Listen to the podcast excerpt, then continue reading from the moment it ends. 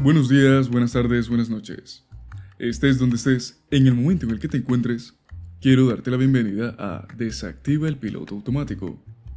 Mi nombre es Fernando Duzán y estaré contigo semana a semana hablando de temas que, estoy seguro, te harán cuestionar tus más firmes creencias. Espero que disfrutes de este rato tanto como yo. Así que no perdamos tiempo y empecemos. Hola, ¿qué tal estás? Ya sabes, soy Fernando y estás en Desactiva el piloto automático. Hoy te vengo a hablar sobre psicología, que es un tema que me apasiona muchísimo. Y te vengo a hablar sobre la importancia que tiene esta en la resolución de lo que solemos llamar conflictos. Este es un concepto que a mí, particularmente, me gusta, me gusta muchísimo, porque representa algo importante dentro de las relaciones interpersonales, que son los choques de ideas. Yo puedo entender que a ti te resulte incómodo tener un conflicto. Te resulta incómodo tener que hablar con una persona que no tiene el mismo pensamiento que tú. Sobre todo cuando entendamos que son ideas importantes dentro de nuestras vidas. No te estoy hablando si te gusta la Coca-Cola o la Pepsi. Te estoy hablando de cuando es un conflicto de verdad, cuando el tema es realmente importante. Y entiendo que te sientas incómodo o te sientas incómoda porque a mí también me pasa. Yo también me siento así. Eh, con algunos temas e incluso con algunas personas, sé que hay temas que prefiero evitar. Y tampoco es malo. Es simplemente ir poco a poco enfrentándote a ello, afrontando esas situaciones y entendiendo que es parte intrínseca de la propia vida. Dentro del camino como piloto, ya te lo he dicho, puedes ser un piloto experto un piloto Nobel, o simplemente que estés aprendiendo a desactivar ese piloto, ese piloto automático, tienes que aprender una serie de habilidades durante todo este camino. Y una de ellas es la dialéctica, que es el arte de saber hablar, por así decirlo. Dentro de los conflictos es importante saber hablar y saber escuchar.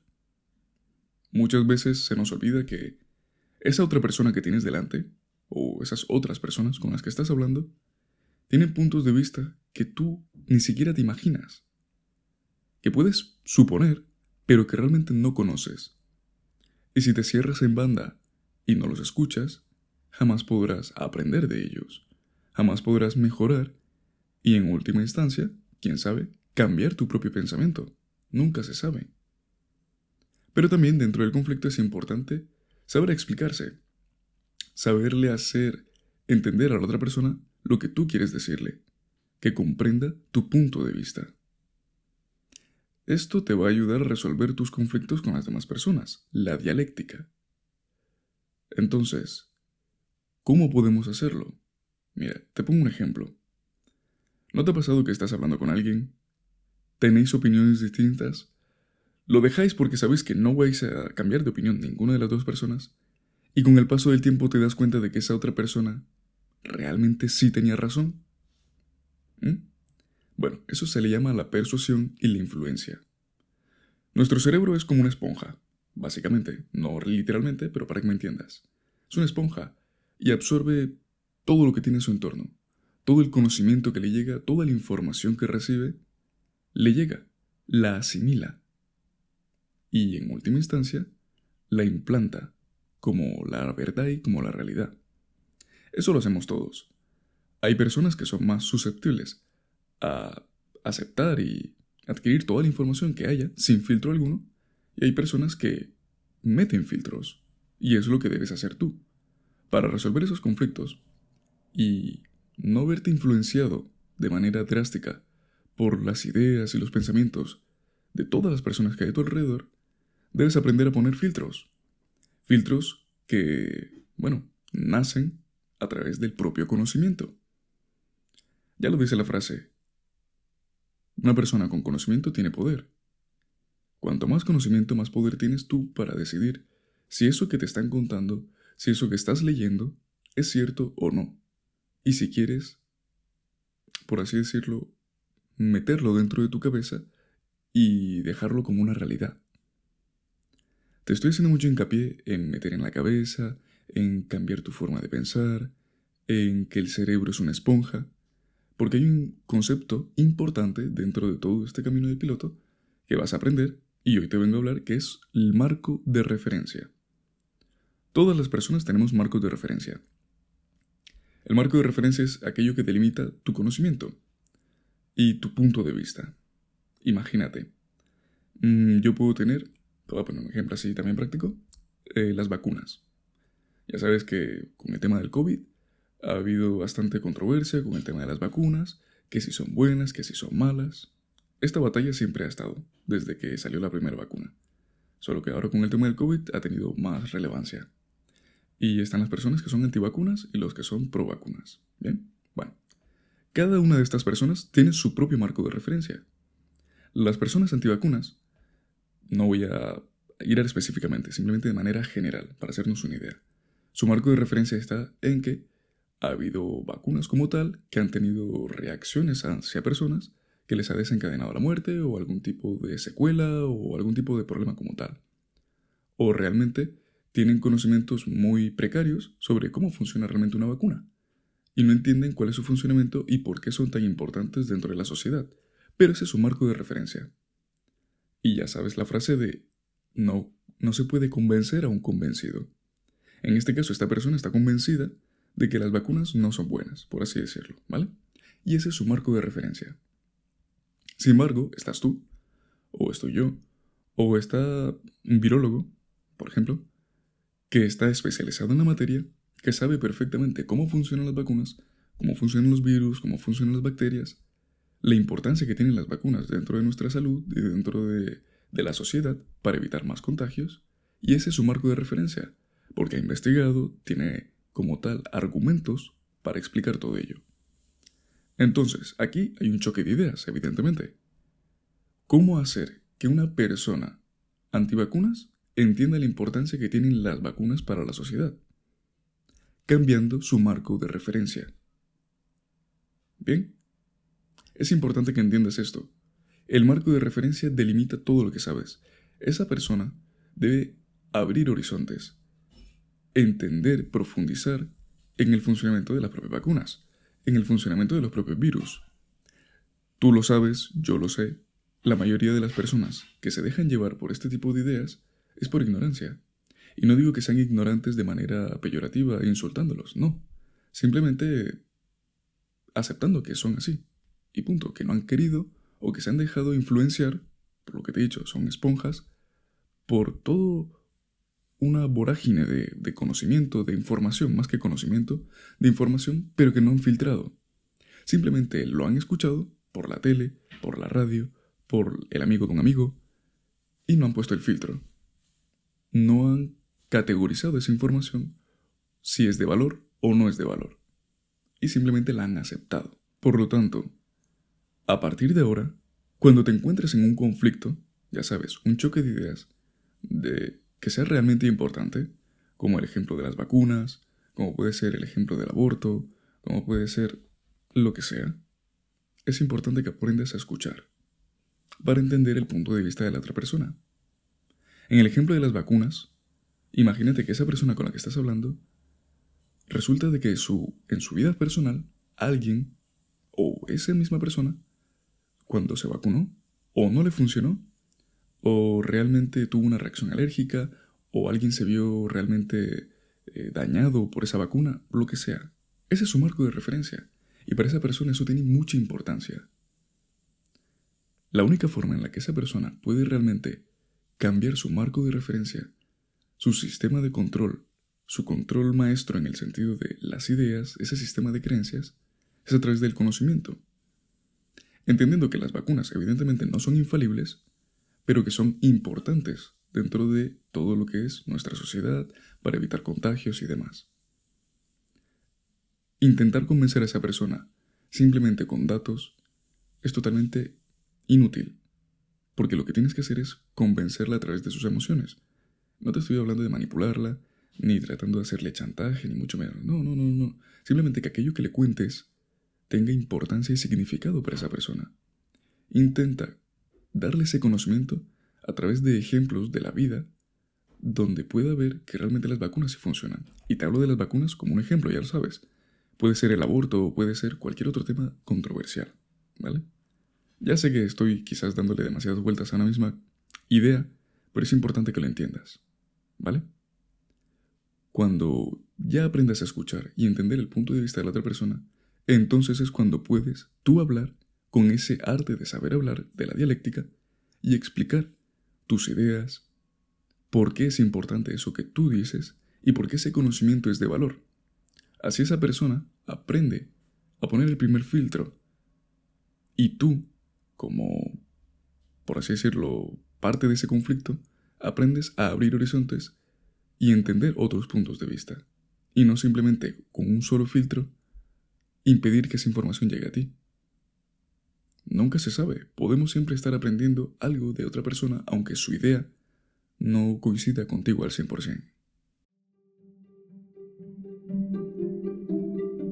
Antes de continuar, me gustaría recordarte que si quieres llevarte contenido de valor extra, visites mis distintas redes sociales. Las dejaré en la descripción de este episodio para que puedas ir al finalizarlo. También decirte que si te está gustando lo que escuchas, des tu valoración del podcast en la plataforma que le estés escuchando. De verdad, te lo agradecería muchísimo y no te lleva nada de tiempo. Ahora sí, dicho esto, continuemos con el episodio. Muy bien, bueno, ya hemos hablado sobre los marcos de referencia y sobre los conflictos externos. Perfecto. Sin embargo, el conflicto no solo se queda ahí. El conflicto también puede ser, y tú lo sabes perfectamente, puede ser interno. Y quizás, por no decir que sí lo son, los conflictos internos son los más importantes, los más cruciales y los que en definitiva determinan lo que eres, en qué te conviertes, en qué dejaste de ser. Mira, hay una frase de Albert Einstein que me gusta mucho y dice lo siguiente no podemos solucionar los problemas importantes a los que nos enfrentamos en el mismo nivel de pensamiento donde los creamos.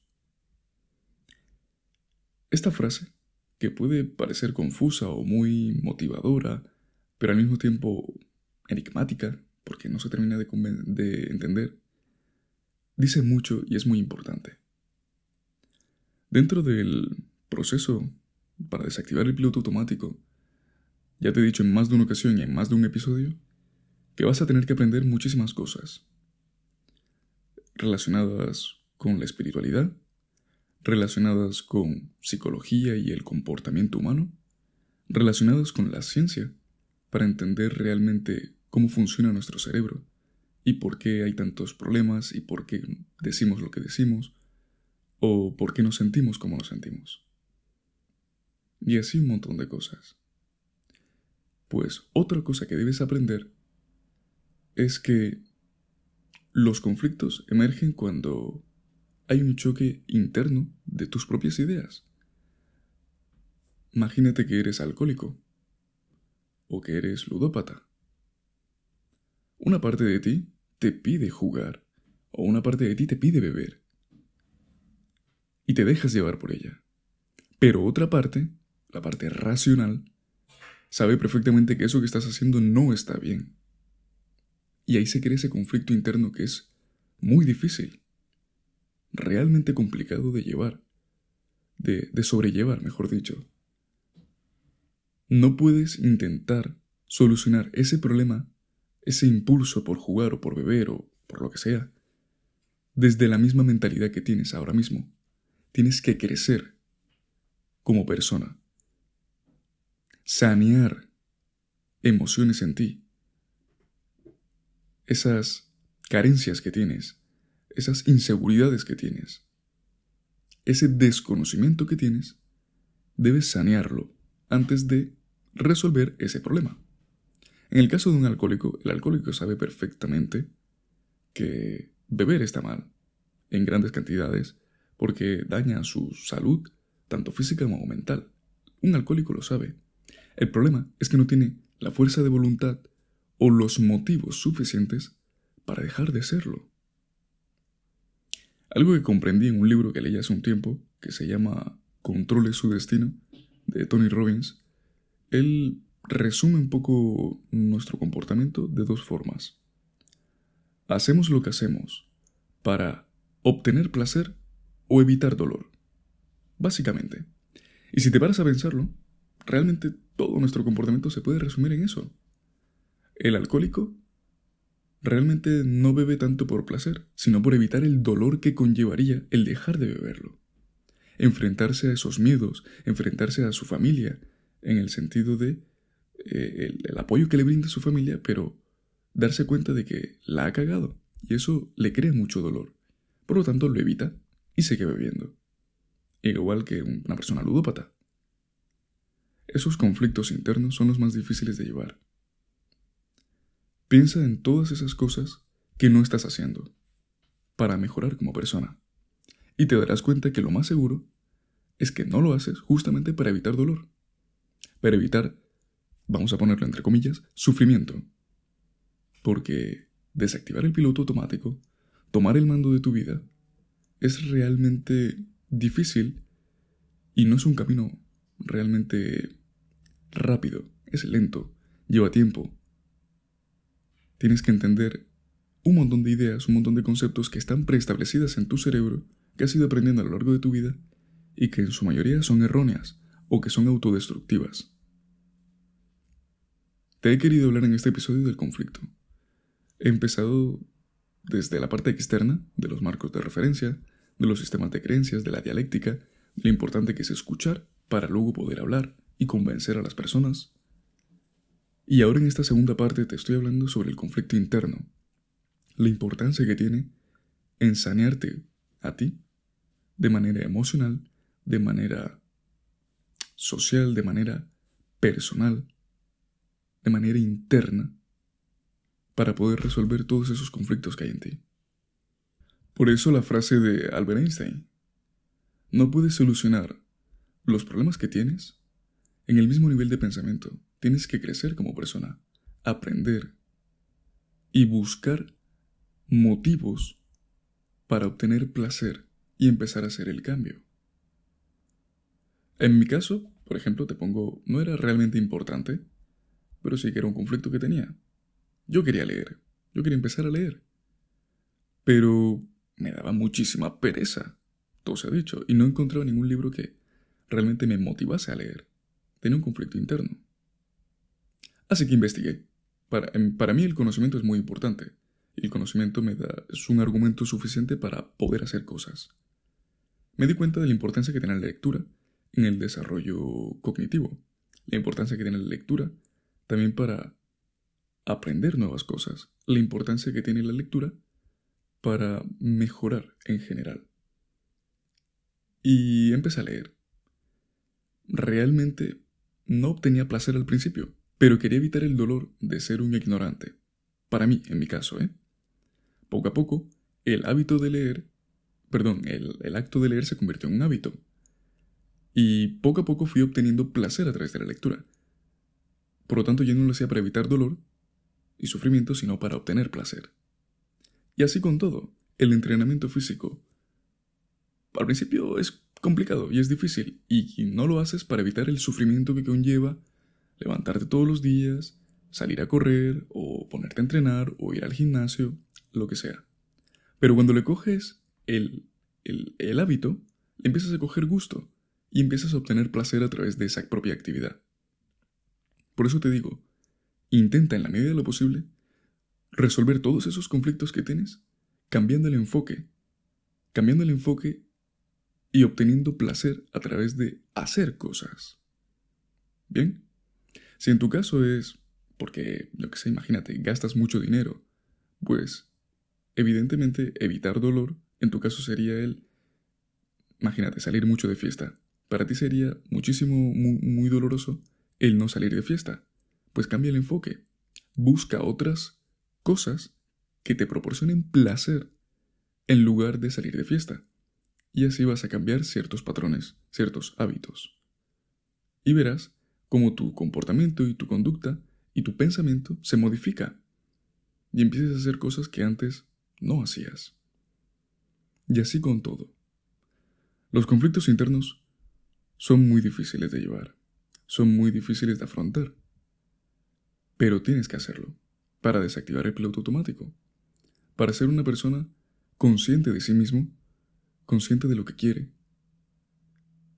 Y la única forma de hacerlo es enfrentándote a ellos, a ese choque de ideas, cambiando tu marco de referencia, como ya te comenté en la primera parte. Es importante que lo hagas. Yo no te pienso obligar a nada. Yo simplemente te vengo aquí a exponer lo que voy aprendiendo y lo que voy haciendo.